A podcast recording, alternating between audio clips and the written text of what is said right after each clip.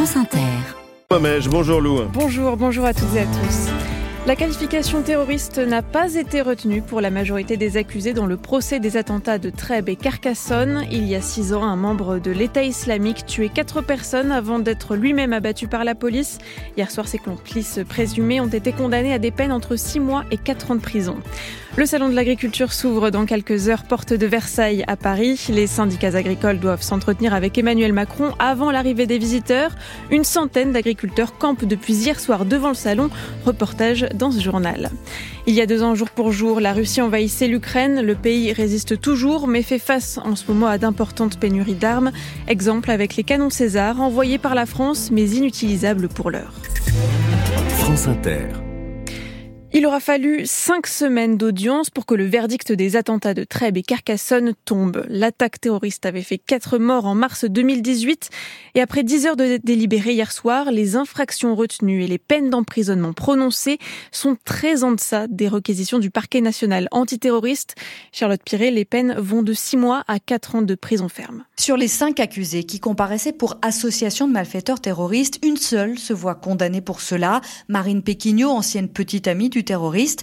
Elle comparaissait libre et évite un retour en détention. C'est, je crois, une, vraiment une décision juste. Maître Benjamin Bobot, avocat de l'accusé. C'est une décision qui prend en compte la réalité de ce qui a été euh, le parcours de Madame Péquignot, avec euh, ses failles évidemment, ses failles profondes, mais également euh, l'espoir.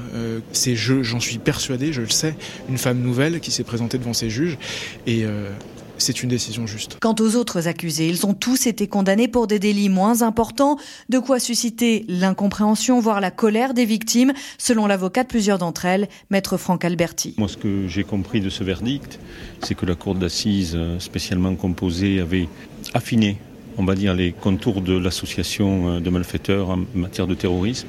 Et euh, qu'en l'affinant, en resserrant ces contours, certains accusés sont restés à l'extérieur. Je retiens ce procès comme étant un point de basculement. Ma première pensée va aux victimes qui sont, euh, vous pouvez le comprendre, dans l'incompréhension. Elles attendaient euh, un petit peu autre chose. Des victimes qui attendent désormais un éventuel appel du parquet. Il a dix jours pour se prononcer. Charlotte Piry. Ils attendent Emmanuel Macron de pied ferme. À quelques heures de l'ouverture du Salon de l'agriculture, plusieurs centaines d'agriculteurs ont défilé hier soir dans Paris. Il faut poursuivre la mobilisation, lance Arnaud Rousseau, le président de la FNSEA. Pourtant, le premier syndicat agricole a refusé hier le grand débat proposé par l'Élysée. Débat finalement annulé. Les organisations syndicales sont toutefois invitées à échanger avec le président ce matin.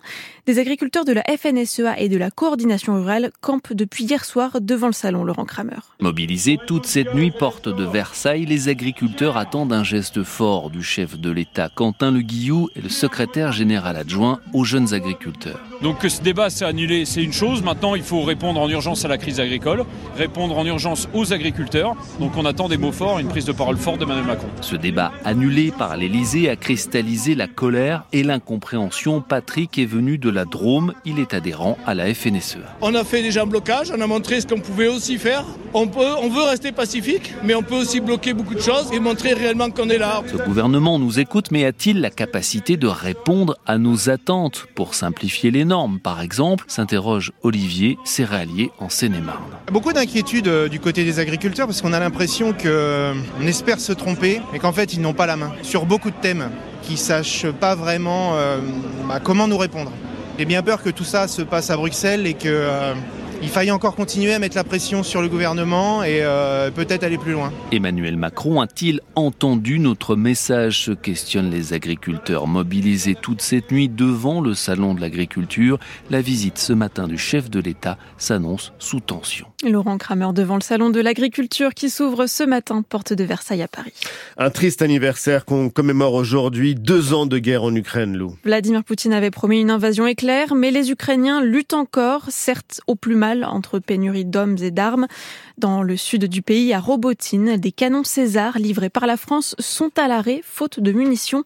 Reportage, reportage Gilles Gallinaro et Vanessa Descou avec Yachar Fazilov.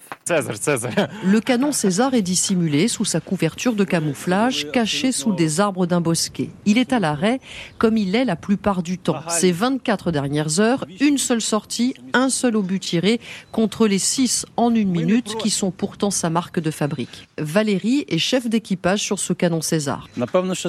Pour moi, un César sans munitions, c'est comme une voiture sans carburant, c'est un bout de métal.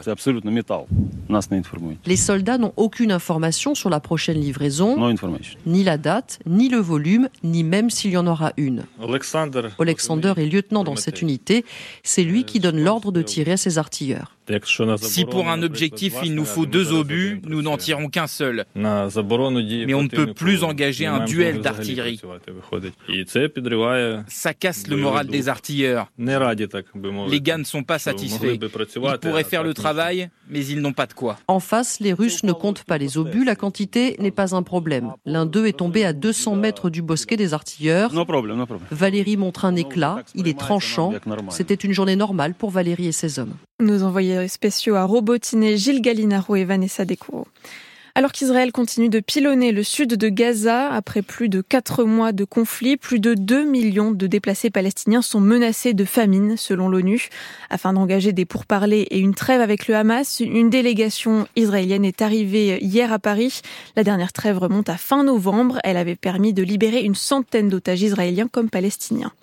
Nikki Haley peut-elle battre Donald Trump à domicile en Caroline du Sud? L'ancienne gouverneure affronte l'ex-président américain aujourd'hui dans son État natal pour la primaire républicaine. Donald Trump reste malgré tout grand favori de cette investiture, déjà favori dans trois États. Nikki Haley est la seule à lui barrer encore la route. Justine Trier triomphe au César. Son film Anatomie d'une chute remporte six prix, dont celui du meilleur film, de la meilleure réalisation et celui de la meilleure actrice pour l'allemande Sandra Hüller. Le César du meilleur acteur revient lui à Harry Voltarter pour euh, son rôle dans le procès Goldman. Autre moment fort de, la 40, de cette 49e cérémonie des Césars, le discours de Judith Godrèche contre les violences sexuelles dans le cinéma. Ayons le courage de dire tout haut ce que tout le monde pense tout bas, a asséné l'actrice qui a porté plainte contre les réalisateurs Benoît Jaco et Jacques Doyon. C'était le journal de Lou Momège à suivre dans la prochaine demi-heure. Des singes blagueurs dans les Saventuriers. À 7h moins le quart, la revue de presse. Un peu d'exercice dans Regard croisé. Laetitia Bernard nous emmène sur le parcours du marathon des JO de Paris. Et juste avant 7h, dans le temps des séries, une comédie politique et de l'ASF paranoïaque.